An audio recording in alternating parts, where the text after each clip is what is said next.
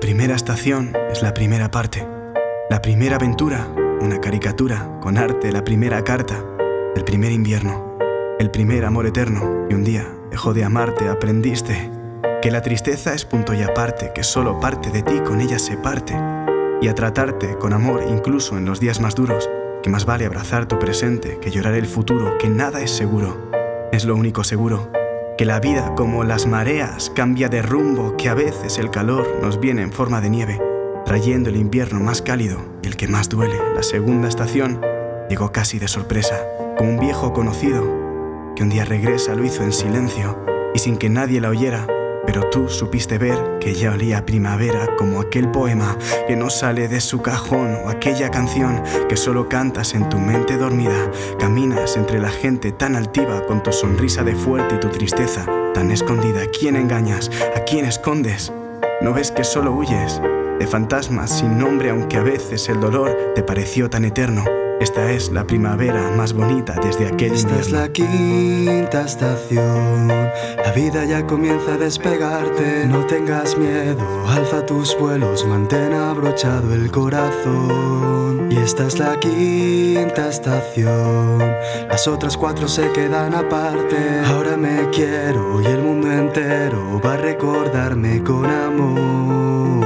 La tercera estación trajo consigo más errores, otro intento de amar a quien no entiende de amores, otra forma de gastar tu energía en un proyecto para ver cómo se aleja y se pierde como el resto. Parece que todos lo ven y tú sigues sin verlo, que al final sí era verdad, que el amor nos vuelve ciegos cuando cierras los ojos, aún lo sientes tan cercano que recuerdas con su olor los días de aquel verano. La cuarta estación trajo consigo tu fuerza, un viaje de vuelta hacia tu esencia.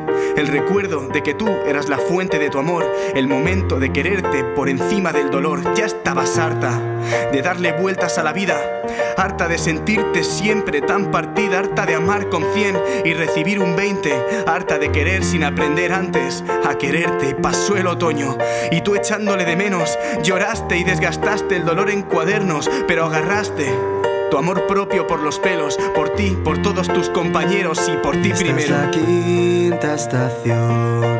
La vida ya comienza a despegarte. No tengas miedo, alza tus vuelos, mantén abrochado el corazón. Y esta es la quinta estación. Las otras cuatro se quedan aparte. Ahora me quiero y el mundo entero va a recordarme con amor. Esta es la quinta estación. La vida ya comienza a despegarte. No tengas miedo, alza tus vuelos, mantén abrochado el corazón. Y esta es la quinta estación. Las otras cuatro se quedan aparte. Ahora me quiero y el mundo entero va a recordarme con amor.